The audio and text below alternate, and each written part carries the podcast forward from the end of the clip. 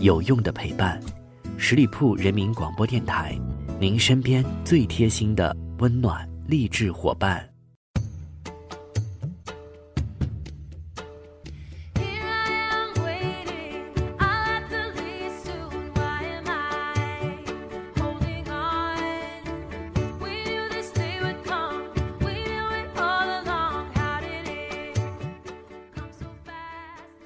Hello，各位亲爱的听众朋友们，欢迎你们继续在这个时间段里停留到十里铺人民广播电台的精彩节目。现在来到的是出发吧好奇心，我是晶晶。虽然最近几天我大县的气温是有所降低了，细雨绵绵的，在甘肃的一些地方呢，甚至是下起了大雪。但是就是这样一个短暂的凉意，却不能够阻止未来几天里面夏日的炎热。夏天来了，穿的少了，那有一个话题就自然的不可避免。那就是要看你的身材到底经不经得住考验了。毕竟这是一个露肉的季节嘛。从古到今，胖瘦的标准一开始就被封建的君王垄断着，如今呢又被现代人的审美所劫持。但是爱美之心，人皆有之。人类对于自己的形体总是保持着高度的关注，特别是女人。为了保持良好的身材，古往今来，人们基本上是物尽其用，只要能够瘦、能够变美，可谓是赴汤蹈火，在所不辞。为此，更是做了很多疯狂的事。今天，就让我们一起来回顾一下人类这部活生生的减肥血泪史，到底有多么的催人泪下。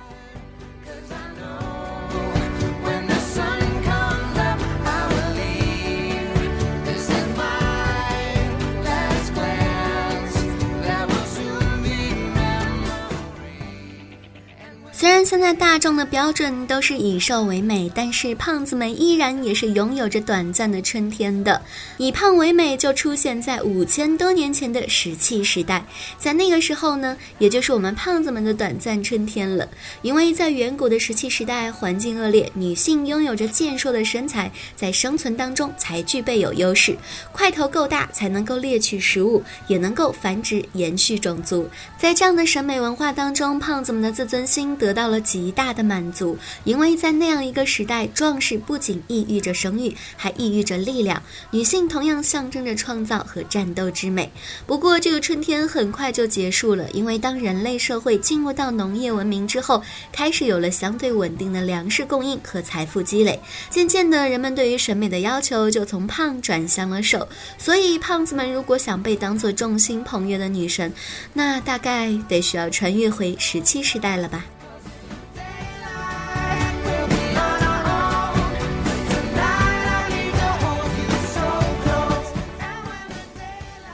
接下来，我们再来说说春秋时期的胖子。那个时候的胖子可以简单的概括成一句话，真的是极端节食，饿到腿软。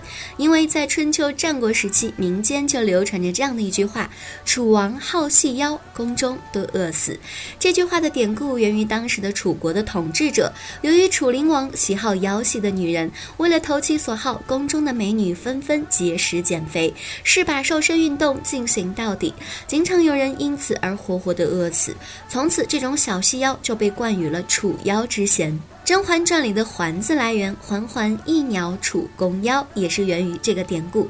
这场减肥运动不止波及到了女人们，男人也未能幸免，因为楚灵王不仅喜欢腰细的女人，还喜欢腰细的男人。讲到这里，在听节目的男人们会不会头皮一紧？腰细的大臣更能够得到楚灵王的偏爱和重用，而肥胖的男人则有被罢官甚至是处死的危险。这对于我们这样的胖子来说，真的是很不公平。可是，在当时的楚国，举国上下都是这样一个状况。在《战国策·楚策》当中记载到：“灵王好小腰，处事约时，逢而后能立，事而后能起，食之可欲，忍而不入。”这段文字的大概意思是，楚灵王喜欢细腰的人，于是世人们节制饮食，结果因此而饿得有气无力，以至于要靠扶持某件东西才能够立得住。他们虽然很想吃，却宁愿忍饥挨饿而不多吃。于是世人们一个个都饿得脸色发黑，营养不良。而宫女们更是为了细腰获得宠幸，有的甚至吞下了布帛，变相缩尾。这样的减肥运动可谓是百害而无一利。不过从从此以瘦为美的基调似乎就这样定下来了。后来逐渐出了很多有名的瘦美人，最有名的莫过于汉朝的赵飞燕。据相传可以在手掌上跳舞，很难想象到底得瘦成什么样的境界才能够在手掌上跳舞啊！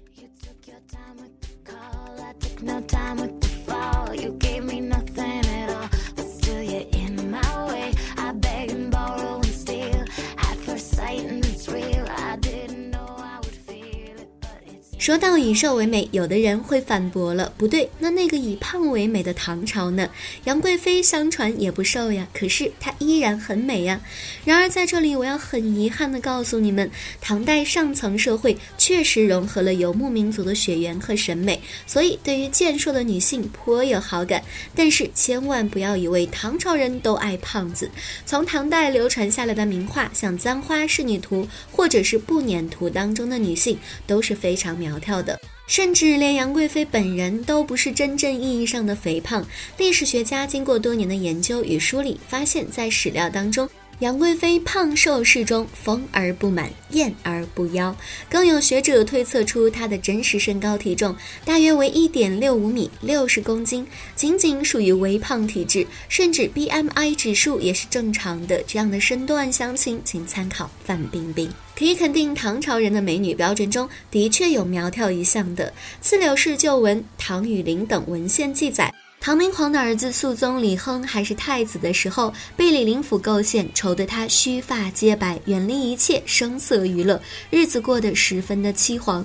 唐明皇得知后，让高力士选人间女子细长百褶五人，将以此赐太子。可见玄宗时代选美标准也是跟今天一样的，身形苗条，身材高挑，皮肤白皙。而诗僧贯休的两句诗，最可以证明唐人不以肥胖为美。为人无贵贱，莫学鸡狗肥，出自《白雪歌》，意思就是说，人无论贵贱，都不应该养成鸡狗般肥胖的样子。所以，鸡狗在这里到底做错了什么呢？换言之，唐朝人的容耻观念当中，以苗条细瘦为荣，以肥胖硕大为耻一条。可见，唐朝人不但不以肥胖为美，简直是极端憎恨肥胖的。说唐朝人不以肥胖为美，还可以从唐诗中“细腰”“窈窕”等词语的使用情况得到有力的印证。在唐诗当中，“细腰”“窈窕”都是用来形容美女的。比如说刘希夷的《公子行》，愿作青罗著细腰，愿为明镜分娇面。再比如说白居易的《何春生二十首》，秋千细腰女，摇曳逐风斜。那么流传下来的唐朝以肥为美又是怎么一回事儿呢？请记住，唐朝的以肥为美不是肥硕，而是丰满，丰满。丰满，重要的事情说三遍。唐诗当中，管束罗裙半露胸，胸前瑞雪灯斜照，眼底桃花酒半醺，都是形容女子丰满的美态。哪个说是胖了呀？所以，如果你是丰满，想回到唐朝当美女，自然是欢迎的。但如果你是真的胖，嗯，还是洗洗睡了吧。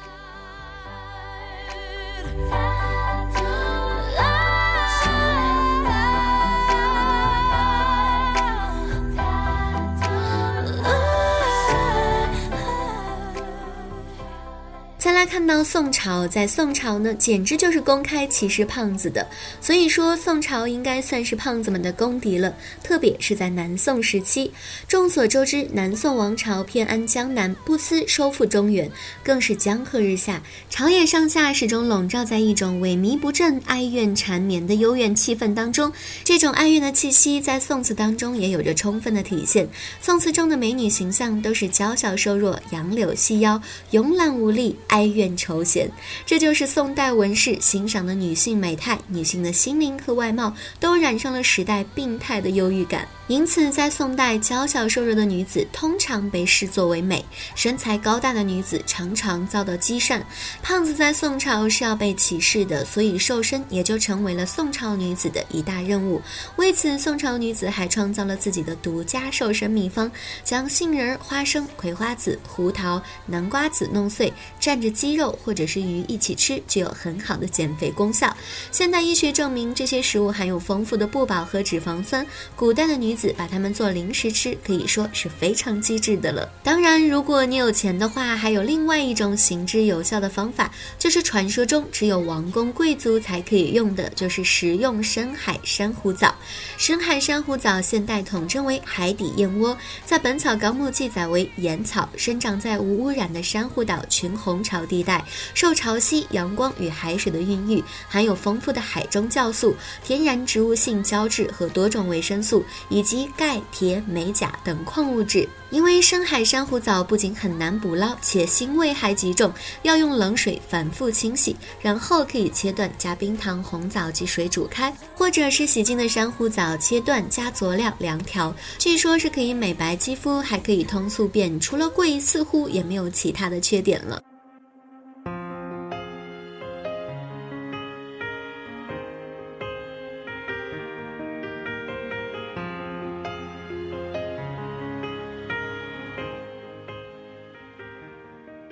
追求身材的苗条不仅是古代中国人的权利，古埃及人和古欧洲人也乐此不疲。苗条健硕是古埃及男性的身材标准，可是他们塑身的方法并不是控制饮食并加强锻炼，他们采取了一种神奇的方法，就是用泻药减肥。大部分的埃及人每个月要吃三天的泻药，这种泻药由当时广受欢迎的一种蓖麻油制成，而服用者们已经准备好要在当时的厕所蹲一天了。而当时还没有抽水装置，泻药不光是被用于减肥，古埃及的医生还认为没有这种药治不好的病，甚至连腹泻也是用泻药治的。话说，这种以毒攻毒的方式真的不会拉到脱水吗？他们认为这样子可以尽快的将疾病强力的赶出身体，所以古埃及壁画上的男性个个都是身材细长，毕竟吃了那么多的泻药，肌肉都要拉没了吧。那欧洲人最为人所知的，应该就是束腰了。对于欧洲女人而言，纤细的腰部不仅能够显示自己的地位，还能够展示珠宝，受到异性的欢迎，云云的。束腰的箍带一般是由木板、金属条构成的。为了迎合当时的审美观，欧洲的女人疯了一般的把自己的腰往细里束。很多女人甘愿受苦，甚至因为束腰导致肋骨过度受压，扎破肝脏而死亡。按照当时来看，腰当然是越细越好看。但是现在看起来却不禁令人瑟瑟发抖，毕竟腰那么细，感觉不小心就要折断了呢。说到胖，卡路里的摄入才是终极的大 boss 呀！一开始，不管是在东方还是西方，对于苗条的追求都是饱食终日的上层社会的爱好。在下层社会，人们依然追求丰满健硕的女性。但是到了二十世纪，普通民众开始全面达成了共识：瘦就是美的真理。这就是现代生活方式的兴起导致的。工业发达，食物过剩，大量的营养过剩的中产阶级诞生。当时的医生还出了。各种各样的怪招以促进肠胃的工作和食物的消化，比如开着灯睡觉以燃烧脂肪，或者用烈酒把食物冲下去，以及食用醋餐等等的。到了一九一八年，《食谱与健康》成为了当年的畅销书。它的作者露露·亨特·彼得斯博士让读者关心摄入的卡路里，而非吃了什么食物。他写道：“你应该尽可能多用卡路里这个词，这样你吃东西的时候就会明显的感觉到自己在摄入。”卡路里，而非仅仅是吃了一片面包、一块派等等的。这本书畅销了二十年，一九二零年代开始出现了低卡路里的食谱，甚至人们对于减肥的理念才一点一点变得科学起来。后来就诞生了减肥药和减肥操。不管怎么样，人们终于意识到了瘦才是天下呀！